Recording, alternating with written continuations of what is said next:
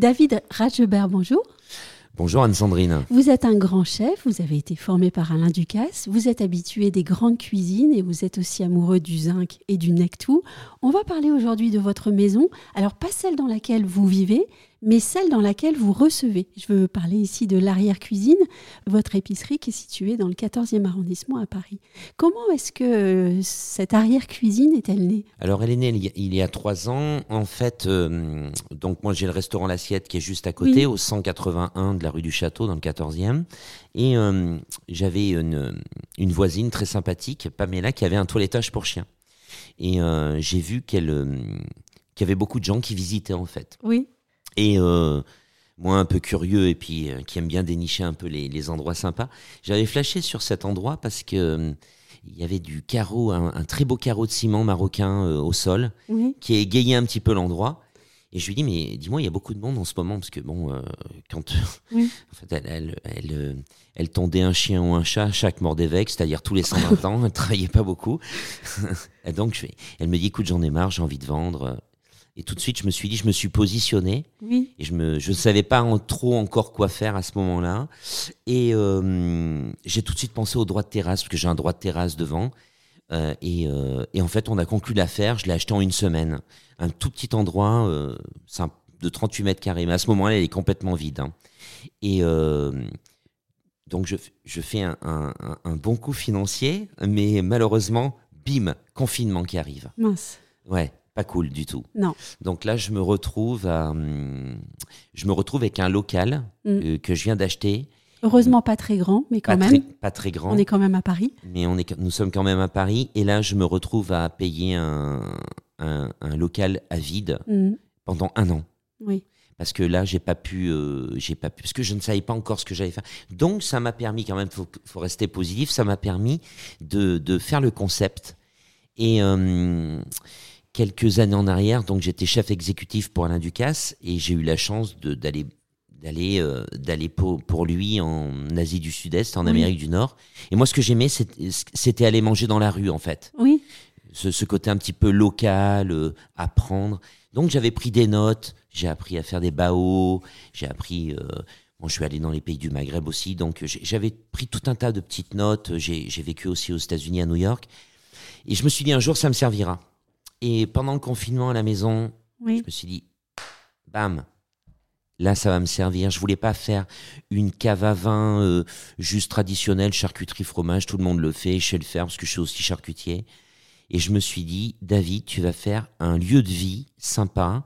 Et euh, je voulais pas, de, je voulais pas de vitrine non plus. Je voulais pas euh, faire que du traiteur. Et je me suis dit, tu vas faire un lieu de vie sympa pour pour toute population, n'importe de toute classe sociale De toute classe sociale, complètement. Mais c'est ça qui est génial. Parce qu'il faut venir, c'est génial. Et j'ai moi, j'ai toujours aimé, on parlait de Nec tout à l'heure, moi, ce que j'aime, c'est les grandes tables d'hôtes. Mhm. Et, j'ai toujours aimé dans les maisons, oui. surtout euh, bah, maison de famille, par exemple, le lieu de vie, c'est la cuisine. Et j'aime bien avoir une belle table dans la cuisine tout se passe dans la cuisine. On déjeune, on peut manger ensemble sur le pouce. On travaille. et j'ai fait une, j'ai fait, et c'est ma femme qui m'a trouvé le, le nom de l'arrière-cuisine. Et nous avons créé un petit endroit, donc l'arrière-cuisine, qui est, qui est différent de l'assiette, mais en même temps, ils corrèlent bien ensemble. Mais ce sont deux salles, deux ambiances. Et, euh, et là, on a fait, on a, j'ai fait sept street food. On a fait une, donc une épicerie fine, lieu de vie, où les gens peuvent venir euh, euh, prendre un petit déjeuner, un, petit œuf brouillé au saumon, un pain perdu, une omelette, manger les street food, prendre une planche charcuterie, un verre de vin. Et l'après-midi, on peut manger toute la journée du matin au soir. Et on peut aussi prendre euh, un petit goûter, une madeleine, un cake, un thé. Et je suppose que tel que vous le décrivez là, en fait, ce lieu, il n'arrête pas d'évoluer, de se transformer, en fait. Ah mais complètement. Mais ce qui, ce qui est absolument génial, c'est qu'on se rend compte. Euh, au restaurant, par exemple, les gens viennent accompagner. Et hum, c'est la première fois depuis que je vis à Paris que je me rends compte qu'il y a autant de gens seuls, en fait. Oui. Et, euh, d'où la grande table et d'où la grande table. Et ce qui est sympa, c'est qu'on parlait aussi de, classe sociale. Euh, on peut avoir euh, des notables, des chirurgiens de toute classe sociale, avec aussi des gens qui, des éboueurs, Et, et en fin de compte, au bout de quelques verres, tout le monde est au même niveau et on peut parler de littérature, de poésie, euh, de football, de sport, euh, de, de n'importe quoi. Et ça, ça prend de temps en temps euh, quelques envolées lyriques fort sympathiques. Peut-être aussi avec le vin. Ça aide aussi, oui. Oui, ça aide. Ça aide. Oui, le champagne, les bulles, la bière, voilà, c'est c'est formidable. Mais cette ambiance, elle, elle vient aussi du, du- de votre cuisine, au fond des plats que vous servez, non? Oui, parce qu'on est beaucoup, euh, on, joue beaucoup sur la. Enfin, moi, ce que j'aime, c'est jouer sur la, la régression. Oui. Il y a des plats C'est- très, Vous très dites beaucoup mieux que moi. Voilà, Ah oui c'est ça. Oui, la régression. Voilà, j'adore ça.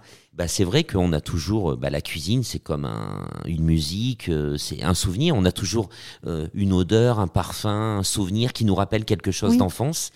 Euh, moi, par exemple, à l'assiette, je fais la crème caramel. Mhm. Euh, mais bon, une crème caramel un petit peu quand même, il y a, y a beaucoup de jaune, il y a beaucoup Oui, de crème, il y a beaucoup de lait, mais avec du, du beurre salé. Mais euh, bah voilà, je fais ça, je fais des, des choses qui, qui peuvent être simples, avec des intitulés un peu bateaux, mais quand on, la, quand on les goûte, quand on la Mhm. mange, euh, On a fait- du plaisir. Ouais, moi ce qui me plaît, c'est créer des émotions. Oui. Voilà, c'est ce qui m'anime. Tiens, on va parler aussi de régression, puisque, pardon pour la question, mais on approche des fêtes. Euh, quel conseil vous donneriez à, à ceux qui veulent faire plaisir, justement, à leur famille réunie euh, autour de cette table Et Mhm. quel plat on conseille? Ah, mais écoutez, moi, je, je, y a- y a- y a- moi, je pense qu'il faut, faut euh, moi, ce que j'aime, c'est euh, pour les fêtes, par exemple? Oui, Ouais, pour les, moi, j'adore un beau plateau de fruits de mer. Je trouve ça génial. On passe assez beaucoup de temps en cuisine, et je trouve que ces moments-là, il faut réussir à trouver des plats où euh, la personne qui va être en cuisine puisse participer avec ses convives. Alors moi, j'opterais plutôt pour des plats un peu braisés, Mhm. euh, des beaux, des beaux plats en cocotte qu'on puisse mettre sur la table, des plats qui vont cuire long- longuement pendant des heures et des heures. Avec euh, voilà, ça mijote, ça, ça gargouille, ça frétille. C'est ce qui est bon. Je après, euh, il y a plein de choses. Moi, j'adore. Par exemple, moi, je suis auvergnat. Euh, je me sens aussi beaucoup parisien, mais je, je suis auvergnat parce que je suis un, un bougnat, un bougnat Oui. de Paris.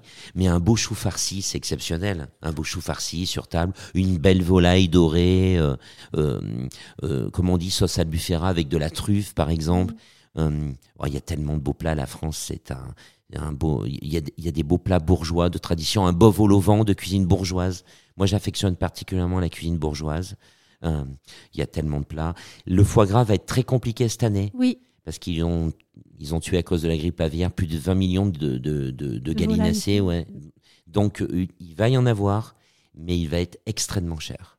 On va se reporter sur d'autres choses. Moi, j'aime beaucoup votre idée, euh, votre conseil selon lequel il faut préserver la cuisinière, en fait. hein. C'est nos mamans, nos grands-mères. Donc, euh, oui, oui, ce jour-là, elles doivent être avec nous et pas avoir passé 24 heures dans leur cuisine. Et ben, Ça, c'est chouette. Ben oui, un petit hommage aux mères Oui. nourricières Oui. qui nous ont transmis.